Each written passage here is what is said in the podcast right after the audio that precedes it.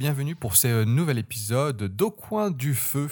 Alors, euh, c'est aujourd'hui, on continue euh, de, discuter, en tout cas de parler euh, du livre La dynamique des groupes restreints d'Anzieux et Martin. Et euh, pour ça, j'ai toujours euh, ma compère de travail, Elisa. Ça va, Elisa? Eh ben bonjour à tout le monde, merci, ça va bien. J'ai hâte de savoir la suite. Je vois ça, je vois ça. Maintenant qu'on sait un peu les groupes qui existent, il y a euh, des théories qui ont été, euh, qui ont été faites au niveau des groupes, sur euh, notamment les groupes restreints, plein de théories. Et donc en fait, bah, Angieux et Martin, ils sont un peu amusés à, à voilà, les regrouper ensemble et voir les différentes théories qui existent. Donc l'idée pendant cet épisode, c'est que je t'explique un peu toutes les théories euh, qui, ont été, euh, qui ont été posées.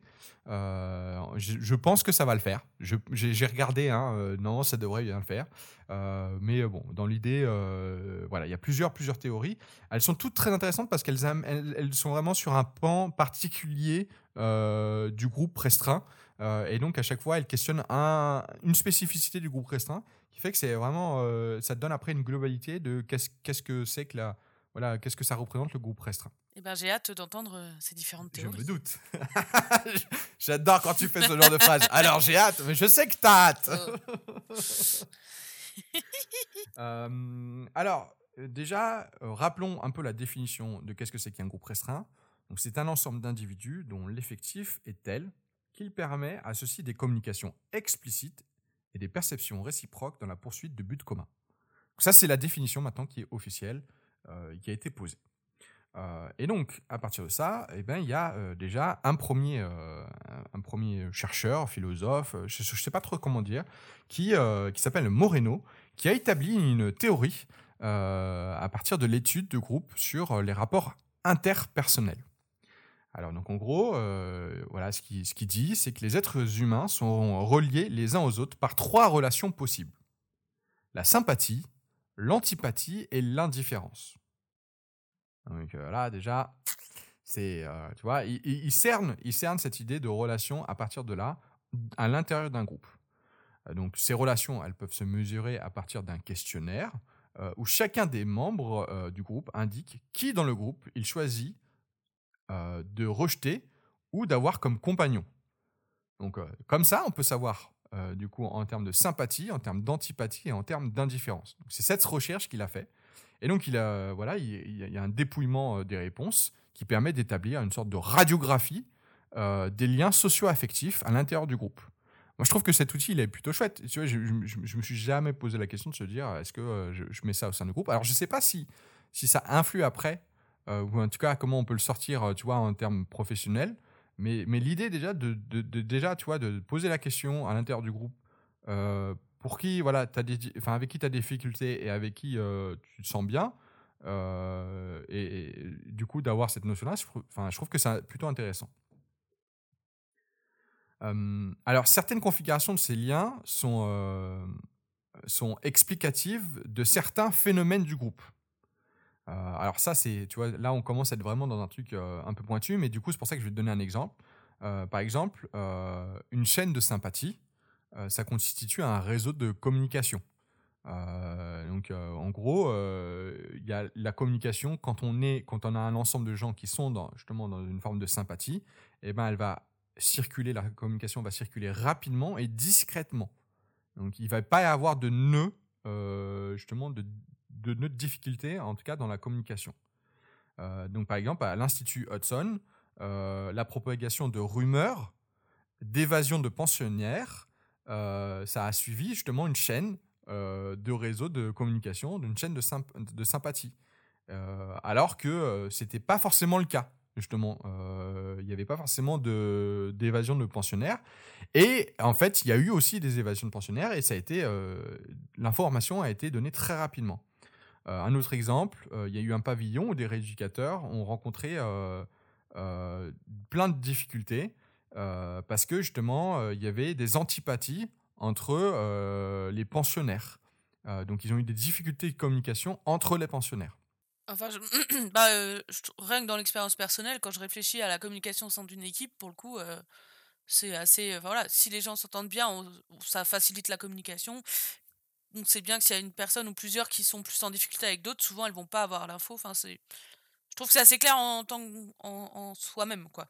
cette notion-là. Bah c'est ça. En gros, ça, ça dit, ah, enfin voilà, sa, recherche, ça dit que plus tu as de sympathie dans le groupe, et meilleures sont les conditions de communication et donc aussi de, les conditions éducatives. Tu vois, derrière, enfin, en, en, du côté animation, tu vois, dans une manière logique.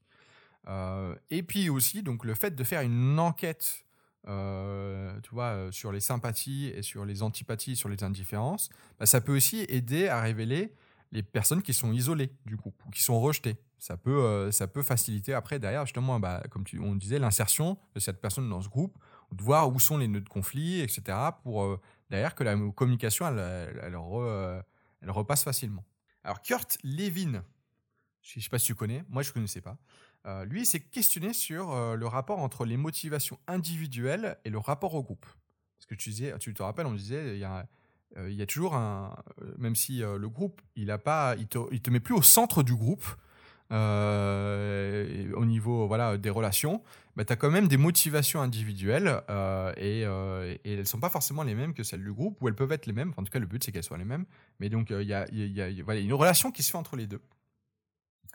Euh, donc il explique que l'action individuelle, euh, à partir de la structure qui s'établit entre le sujet et son environnement, et euh, eh ben cette structure, c'est un champ dynamique. C'est-à-dire que c'est un système de force en équilibre.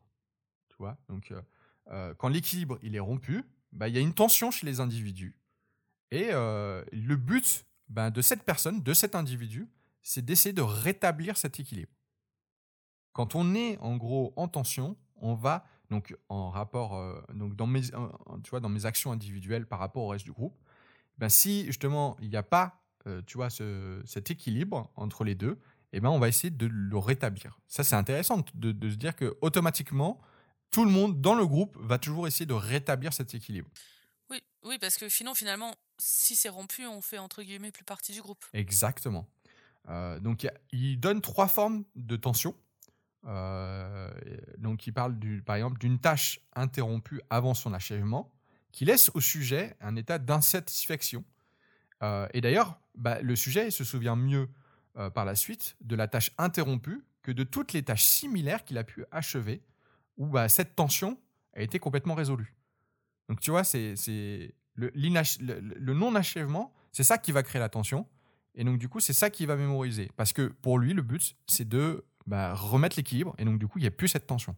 Alors le, deuxième, euh, la deuxième forme, c'est euh, une tension qui est provoquée chez un sujet euh, par une frustration qui le conduit soit à une décharge agressive de la tension, soit à un retrait devant les besoins. Donc il espérait la satisfaction.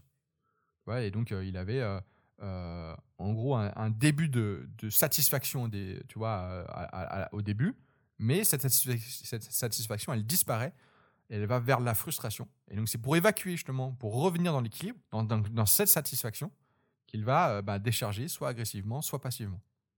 Oui, ça, c'est quelque chose qu'on qu'on peut voir assez facilement, euh, justement, sur ceux qui, qui essayent de. Enfin, voilà, dans, les. Enfin, ça me parle, en tout cas. ah oui, qui laisse, qui laisse faire. Ça se voit dans les, dans les personnes qui laissent faire.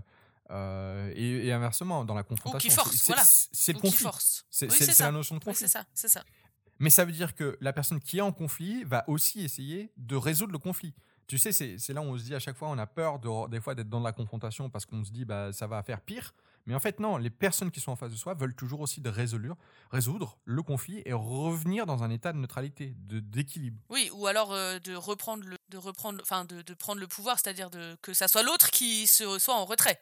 Parce que du coup, euh, c'est dans les deux sens. Enfin, voilà. Mais si elle est en retrait, donc il y a quand même une forme d'équilibre. Si je prends le pouvoir et toi tu es en retrait, il y a quand même l'équilibre. Alors, la troisième forme de, tension, euh, euh, c'est là où, euh, ben, quand il y a des échecs ou des succès rencontrés au cours de l'accomplissement d'une tâche répétitive, qui va bah, aussi modifier l'attitude dynamique, tu vois, en face de cette tâche. donc, il y a une sorte de niveau d'aspiration tu vois, qui va se, qui va s'élever, euh, parce que soit bah, le succès va donner confiance, soit à l'inverse, ben il va, euh, ça va être là pour compenser la déception d'un échec. Donc c'est-à-dire plus on réussit et plus euh, et ben la, tâche va être faite, tu vois, avec avec confiance et donc rapidité, etc. Et donc elle va revenir, va ramener vers une forme d'équilibre. Et inversement, plus on est dans l'échec, plus on répète, on répète en échec, en échec, et moins on va avoir tendance à essayer de faire cette tâche pour éviter justement d'être en tension. Oui, ouais, enfin, je vois bien aussi le principe là. C'est de le formaliser, je pense, qui est, qui est, euh, qui est intéressant, euh, parce que ça permet un peu de euh, d'y penser quand justement on est dans ces cas-là, tu vois, de se dire, ah ben effectivement, la personne a raté plusieurs reprises, bah, c'est logique qu'elle ne réessaie pas, tu vois. Ah oui, oui, oui, tout à fait. C'est très intéressant de le, de le conceptualiser, clairement. Alors, avec, ces, justement, avec ces, formes-là, en gros, euh, ça permet de comprendre une chose importante, c'est que le groupe devient lui-même une forme physique. C'est-à-dire que là où avant on parlait, tu vois, euh, comme une métaphore du groupe, comme une métaphore, là, en fait, euh, le groupe, c'est comme l'individu, il a aussi ses propres notions et que, tu sais, c'est un peu le 1 plus 1 est égal 3. Tu vois, alors là, vu que le groupe c'est minimum 3, on pourrait dire 1 plus 1 plus 1 est égal 4.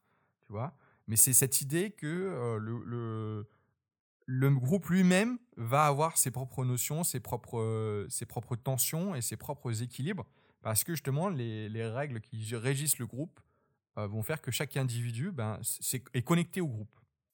Oui, ça devient une entité spécifique à part avec sa propre vie. Exactement, exactement, avec sa propre vie. Avec ça, ben, ce qui est rigolo, c'est qu'il y a des recherches en sciences physiques qui ont été utilisées pour essayer de comprendre, tu vois, et notamment dans les dynamiques de système en sciences physiques, pour essayer de, comprendre les dynamiques de groupe. Donc ça, là où tu vois, on est sur un truc un peu métaphysique, tu vois, genre c'est, tu, tu peux pas physiquement voir le groupe, mais euh, il y a beaucoup de recherches qui ont réutilisé les mêmes recherches qu'en physique pour ça. C'est hyper intéressant du coup euh, de se dire qu'il y a carrément, euh, carrément des chercheurs en physique qui soient, qui soient penchés là-dessus. Je suis curieux, je suis matisé là, vas-y. Euh, bah, bien sûr, bien sûr. Non, bah, après, euh, c'est, après, voilà, c'est pour avoir cette notion. Donc, euh, la notion de champ de force, par exemple, ça, c'est une notion qui est là. donc, plus les personnes au sein du groupe sont en désaccord, plus le champ de force, il va augmenter et la tension du groupe va être importante.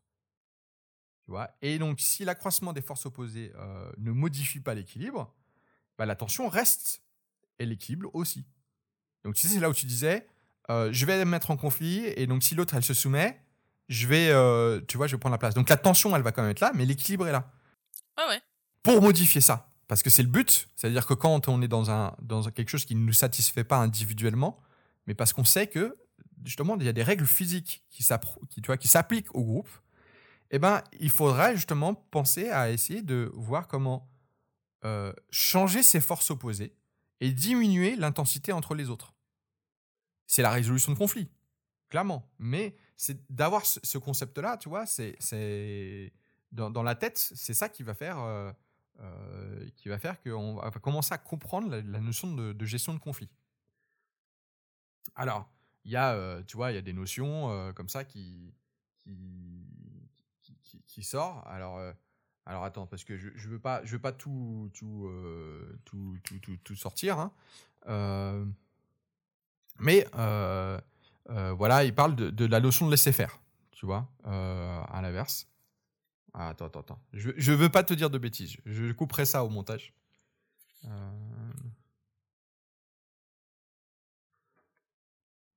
Alors, oui, non, donc.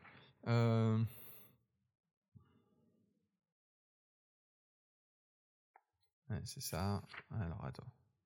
Ah, c'est parce que j'en ai eu un qui a sauté un de mes petits bons, un de mes petits bons. Hop là, voilà. Alors, donc, euh, voilà, il a, je t'ai donné cet exemple de, de, force opposée. Euh, alors, il y a, d'autres choses, il y a d'autres choses qui, euh, qui prennent en compte. Et donc, il y a, par exemple, une expérience qui a été faite en, 1937, en 1939. Et donc, il y a eu la création de cinq clubs d'enfants d'âge scolaire. Ça, ça nous intéresse en plus auquel on propose pour activité la fabrication de maquettes de décors de théâtre. Alors tu vois, alors là, pile poil de l'animation. Par club, il y a cinq participants et un animateur. Et bien sûr, il y a tout le matériel nécessaire. Euh, les enfants sont volontaires. Ils viennent avec euh, l'accord de leurs parents et de leur maître. C'était fait en 1939. Hein. Euh, et ils ignorent le but de l'expérience. Ils viennent sans savoir pourquoi, mais ils viennent pour quelque chose. Donc, ils ont réalisé trois climats sociaux. Un premier climat qu'on appelle autocratique. Un deuxième climat qu'on appelle démocratique. Et un troisième qu'on va appeler laisser-faire. Donc les, les, clubs se réunissent une fois par semaine. L'idée, c'est de, de, reprendre l'idée du groupe restreint. Hein. Euh, et après six semaines, chaque club change de moniteur ou d'animateur et de climat, forcément. Donc, comme je te disais, hein, il y a ces trois climats, autocratique, démocratique, laisser-faire. Euh, voilà. Ces changements s'opèrent euh, dans un ordre différent pour chaque club. C'est-à-dire que chaque animateur change également de groupe et de climat. Est-ce que tu peux juste définir autocratique du coup? Ah, ça, t'inquiète pas, je vais, euh, je vais, ah, je vais y arriver. Je vais, j'y viens, j'y viens, j'y viens. Pardon, pardon. Alors, l'appareil de contrôle pour, pour voir justement en fait qu'est-ce qui se passe, il va fonctionner continuellement. Donc, chaque enfant a été testé avant et après l'expérience. Et chaque semaine, on demande aux parents et aux enseignants un rapport sur le comportement de l'enfant. Et à la fin de l'expérience, on organise une excursion au cours de laquelle on demande aux enfants leur opinion. Donc on a eu plein plein de moyens, de manières de, voir comment les enfants ont vécu cette expérience. L'exploitation euh, des documents euh, n'a été faite que sur une seule hypothèse. Est-ce que la frustration entraîne l'agression? Parce que tu sais, là, je te disais, il y a aussi l'idée de confiance et de neutralité. Là, ils ont cherché qu'un seul, un seul angle euh, pour essayer, enfin, pour que ça soit plus facile. Hein, euh, oui, bien sûr. Voilà. Et donc, ils ont calculé un taux d'agression pour chaque séance, mmh un nombre de paroles et de gestes agressifs à l'égard des personnes et des choses, ainsi que la moyenne d'agressivité pour chaque climat et chaque club. Et là, il y a des résultats qui ont été faits. Et là, on va parler justement bah, des différents climats. Et donc, t'inquiète pas, on va parler justement de qu'est-ce que c'est que euh, autocratique, euh, pour eux, parce que du coup, la manière dont ils pensent l'autocratie, démocratie et laisser-faire n'est pas forcément la même que nous, on, on, l'a réfléchi. Alors, euh, donc, pour le climat autocratique, euh, en gros, c'est l'idée que, tu sais, dans, dans l'autre... ah tiens, je vais te poser la question avant. Qu'est-ce que pour toi c'est l'autocratie? Eh ben, c'est une bonne question parce que du coup, c'est pas la. Ah, la démo... J'essaie de faire à l'envers. Du coup, la démocratie, c'est tout le monde qui décide, si je fais en schématique. Hein. Le laisser-faire, bah, c'est personne qui décide, si je prends dans cette direction-là. Et alors, l'autocratie, ce serait. Euh... Dictatorial. Ah, c'est la dictature, ok. Bah, comme il n'y avait pas ce mot, je. Autocratie, c'est-à-dire que c'est l'animateur qui décide d'être le chef. Ah, c'est vraiment intéressant par rapport à et nous. Qui choisit, les, qui choisit tout ce qu'il va faire. Exactement. C'est ça qui est intéressant. Et donc, pour le, le, le, climat autocratique, euh, ils, sont, ils ont imaginé bah, qu'est-ce que pourrait être euh, le taux tu vois, d'agressivité. Toi, d'après toi, ça serait quoi le taux d'agressivité? Ah ben, je pense qu'un truc où tu peux rien décider, c'est tu as plus d'agression que... Sauf si tu as peur de l'autorité. Mais sinon, tu peux avoir potentiellement plus d'agression. je sais... Donc une frustration plutôt forte. Bah, je pense que ça. Tu disais qu'il y avait un groupe qui avait commencé avec l'autocratie, un autre avec les trois différents. Je pense que ça dépend à quel moment elle arrive. Ils ont tous fait. Ils ont tous fait. Mais pas dans le même ordre. Pas dans le même ordre. Voilà, mais pas dans le même ordre. Bah, si tu as connu la démocratie avant de connaître l'autocratie, tu réagiras pas pareil que si tu as connu l'autocratie en premier. Exactement. Mais au final, donc, si en plus tu as connu les autres, et sachant que c'est, tu fais un cycle de six semaines, donc à un moment tu vas revenir dans le climat autocratique. Oui, bah alors c'est sûr que c'est un taux d'agressivité qui est élevé, ça. Enfin, en tout cas, je suppose. Toi, tu supposes. Aussi, ils ont supposé que euh, le taux d'agressivité euh, et de frustration serait forte. Et bien, en fait, ils ont relevé deux types de réactions. Des séances sans aucune agressivité, donc apathiques, et des séances au cours desquelles il y a eu une grande explosion de rage collective avec destruction du matériel. Ouais, carrément. La révolution, quoi. La révolution. Excellent. C'est rigolo. Mmh. Pour le, le, démocratique, d'après toi, euh, la démocratique, hein, on choisit ensemble, euh, etc. Qu'est-ce que, d'après toi, quel était le taux euh, de frustration et d'agressivité? Bah, si c'est entre guillemets fait avec des outils corrects où chacun peut vraiment donner son avis et qu'on décide vraiment ensemble, du coup, oui, c'est ça. Oui, non, mais parce que, bref. Non, non, là, pour le coup, oui, c'est des vrais outils. Pas comme le vote, par exemple. Mais du coup, je pense que pour le coup, à l'inverse, les taux de les taux d'agressivité doivent être plus bas puisque chacun a pu donner son avis et on a décidé ensemble. Alors, justement, ils se sont dit la même chose que toi, que ce serait plutôt faible. Eh bien, c'est effectivement le cas. Cependant, elle n'est pas nulle. elle se décharge au fur et à mesure, ce qui permet de maintenir cette agressivité à un taux régulier relativement bas. En gros, c'est un maniement de l'agressivité qui permet au groupe d'être le plus productif dans ses tâches, tout en gardant une agressivité, une tension plutôt basse. L'équilibre est là, il y a des tensions, mais ces tensions, elles s'évacuent elles au fur et à mesure. Ouais, ouais. ça m'étonne pas. Ça t'étonne pas, hein. moi non plus. Mais elle n'est pas nulle non plus. Oui, oui, bien sûr, mais parce que je pense que voilà, je, pense pas qu'il y ait quelque chose qui permette qu'elle soit complètement nulle. Mais euh, c'est ça. Ça, c'est un autre débat. Et pour le climat laissé faire, d'après toi, quel est le taux d'agressivité? Ah là, pour le coup, le problème, c'est qu'on va laisser en place, mettre, se mettre en place des systèmes de type euh, euh, leader instinctif, c'est-à-dire ceux qui ont plus de, voilà, de, mise en place de choses, mais qui vont être désordonnées. Donc, c'est plus l'animateur qui va prendre le lead, mais c'est des enfants qui vont prendre le lead, et donc ce sera déséquilibré. Donc, pour moi, qui dit déséquilibre dit euh, agressivité. Alors, eux, ils ont dit plutôt une agressivité modérée. Ils ont pensé que ce serait une, plutôt une agressivité modérée. Et eh bien, au contraire, on y trouve en moyenne le taux le plus élevé d'agressivité. En effet, les enfants venaient au club pour réaliser un travail nécessitant l'aide de l'animateur, sur laquelle il comptait. Et il y avait un échec à cause de l'abandon par l'animateur. Donc il y a eu une frustration très forte, naissant euh, d'une réaction très forte, qui a créé une, voilà, une réaction très forte d'agressivité entre eux et contre l'animateur. Oui, parce que le cadre est plus là en fait. C'est ça. Donc en hmm. conclusion, la frustration entraîne des réactions agressives, mais celles-ci prennent des nuances suivant le climat du groupe. Donc, ces groupes, euh, tu vois, ces, ces, ces climats groupaux, et eh ben, ils dépendent aussi à leur tour du style de commandement. et ça, c'est hyper important ah pour euh, la branche dans laquelle on est, parce que du coup, en fonction de la manière dont on anime, et eh ben, on, on va avoir des réactions en face euh, qui sont plus ou moins agressives, du coup. Et ça, c'est du coup encore une expérience qui prouve que le groupe est un tout dont les propriétés sont différentes de la somme des parties. C'est le 1 plus 1 plus 1 est égal 3 et donc que le groupe et son environnement euh, constituent un champ social dynamique dont les principaux éléments sont les sous-groupes. Tu vois, là, on le voit, on est vraiment dans le concret, et que les membres, les canaux de communication, les barrières, eh ben, ça va influencer, tu vois, euh, euh, sur ce champ dynamique. Et donc, si on, si on privilégie un élément par rapport aux autres, bah, ça va forcément modifier la structure d'ensemble. Et, et, et, donc, après ça, ben, qu'est-ce qu'il en découle? C'est euh, l'idée qu'il bah, y a un système d'interdépendance, tu vois, euh, forcément. Euh, et que ben, le, groupe, d'ailleurs, il va, et sa conduite, hein, aussi bien dans le fonctionnement interne que sur l'action qui est réalisée à l'extérieur, eh ben, il va être influencé sur le système d'interdépendance, sur la manière dont il, il est, tu vois, il est, les, les, éléments qui sont privilégiés, ce genre de choses, et que c'est ça en fait qui va faire qu'à la fois ben, la force du groupe euh, et ben, elle est, euh, elle est là en fait. Enfin, tu vois, c'est ça qui va faire qu'à un moment, le groupe, il permet d'être plus fort que moi en tant qu'individu. Oui, oui, oui, je, je, vois bien les mécanismes du coup. Et d'où, d'où euh, en plus l'exemple pour le coup qui est pris est vraiment parlant, comme ici il est quasiment dans notre branche. C'est ça.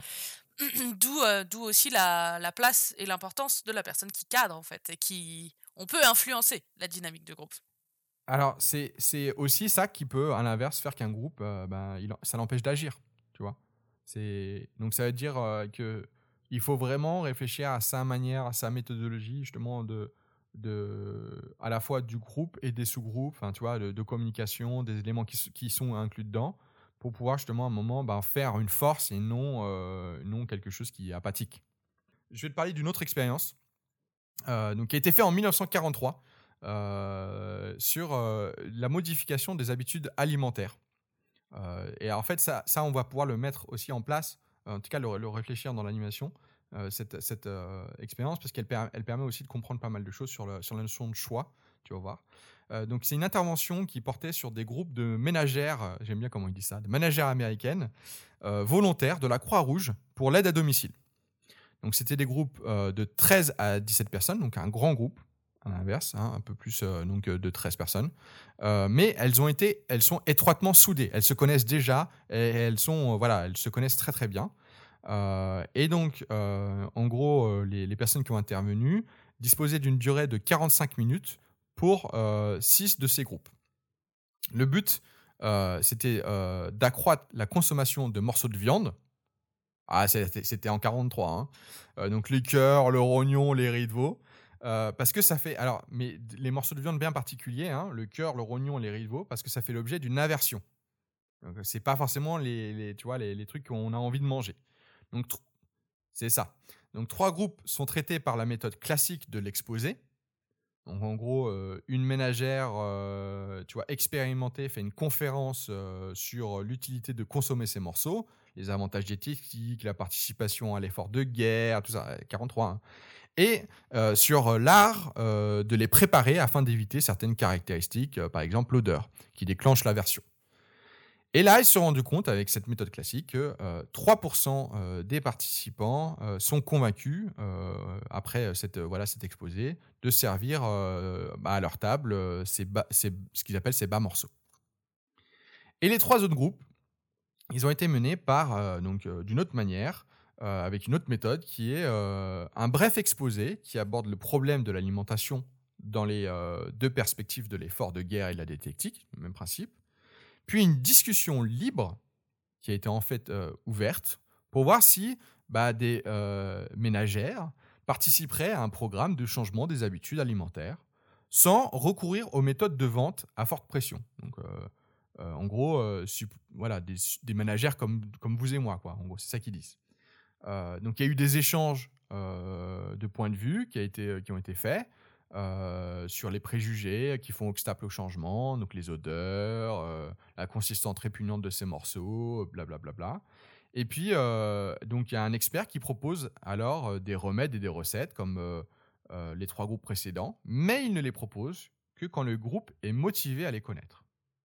Donc il ne le fait pas tant que le groupe ne veut pas, euh, n'est pas en tout cas intéressé pour euh, connaître un peu les, euh, justement les solutions. Puis un vote à main levée en cas de la discussion. On demande au début combien de participants ont déjà servi de tels aliments et à la fin combien envisagent d'en servir.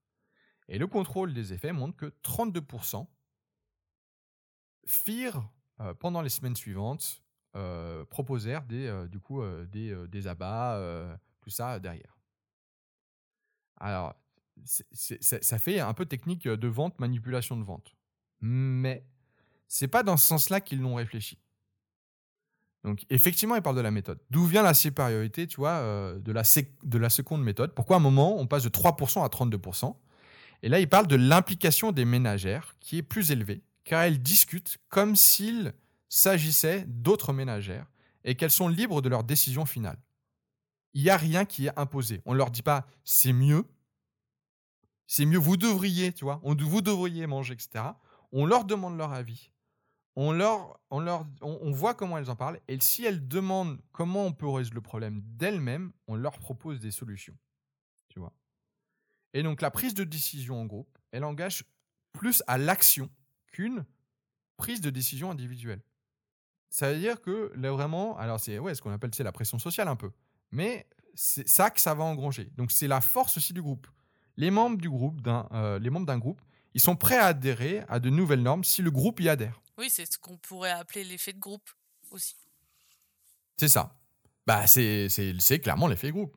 Mais euh, c'est de comprendre cette notion-là qui fait qu'à un moment tu dis, bah justement avec des enfants ou avec des animateurs animatrices, de discuter en groupe, ça peut aussi, la manière dont tu vas amener, euh, parce que là, l'effet de groupe, tu vois, il y avait deux situations. Il y avait un groupe ah dans les deux cas, mais il y avait un groupe, une partie où là, du coup, on était, on, n'imposait rien, on leur proposait. Si à un moment elle parlait, à aucun moment elle, elle, cherchait à avoir la résolution, comment éviter de manger, euh, tu vois, enfin comment les, les manger, mais mais euh, sans, chercher de solution, bah, ça n'aurait pas été posé. Oui, et puis ça montre bien que pour avoir un effet de groupe, si on cherche à justement créer quelque chose, parce que c'est l'effet de groupe, c'est une émulation, hein, c'est ça a permis en effet d'être motivé, enfin, etc., etc. Et du coup, cette expérience, elle montre bien que pour pouvoir avoir une émulation, un effet de groupe, quelque chose de positif, une dynamique, justement, et eh ben il faut laisser les individus s'exprimer et pas être juste euh, ben, en descendant entre guillemets quoi. Ah, il, dit une phrase euh, que je trouve hyper intéressante c'est euh, la conformité au groupe est un des éléments de la résistance interne au changement. On veut ressembler au groupe, tu sais, on disait ça, mais en même temps, du coup, si on veut ressembler au groupe, bah, le groupe il va pas changer. Et donc, pour, pour que le groupe, en tout cas, euh, euh, en gros change, ou en tout cas que les individus changent, il faut réorienter cette force au service du changement. C'est-à-dire que se dire que quand on est dans un groupe, l'idée c'est pas qu'on reste le même groupe statique, mais qu'on qu'on aille, tu vois, et qu'on se transforme, qu'on aille vers autre chose. Mais après qu'on choisisse dans le groupe vers quoi on veut aller. Il dit même que pour modifier un équilibre quasi stationnaire, on peut s'accroître les forces. Euh, donc tu te rappelles, hein, c'est une notion de, tu sais, de, tension euh, dans la direction désirée, ou soit diminuer les forces opposées. Je voudrais quand même finir sur celle-là, tant pis, euh, mais parce qu'il y, a quand même un dernier point que je trouvais très très intéressant par rapport à celle-là, et je pense que c'est qu'il y a une méthodologie du changement. Il y a vraiment une des étapes qu'ils ont en tout cas réfléchi et qui proposent pour pour sortir de la catharsis, tu vois. Et donc, euh, la première, c'est euh, donc de décristalliser euh, la situation. Donc, c'est-à-dire, à un moment, décristalliser, c'est pointer du doigt cette situation qu'on veut changer, qui ne nous plaît pas. Après, en deuxième étape, c'est tout simplement bah, changer, justement. Changer, donc donner les outils qui permettent de changer dans le groupe. Et la troisième étape, cristalliser. Donc, faire que là, c'est justement ce, là où on est, on est content. Il hein. faut que le groupe soit content. Mais euh, que, qu'on, crée, qu'on crée ce nouvel équilibre pour qu'il tienne, justement. Pour qu'on continue à faire groupe. c'est intéressant ces différentes étapes et concepts.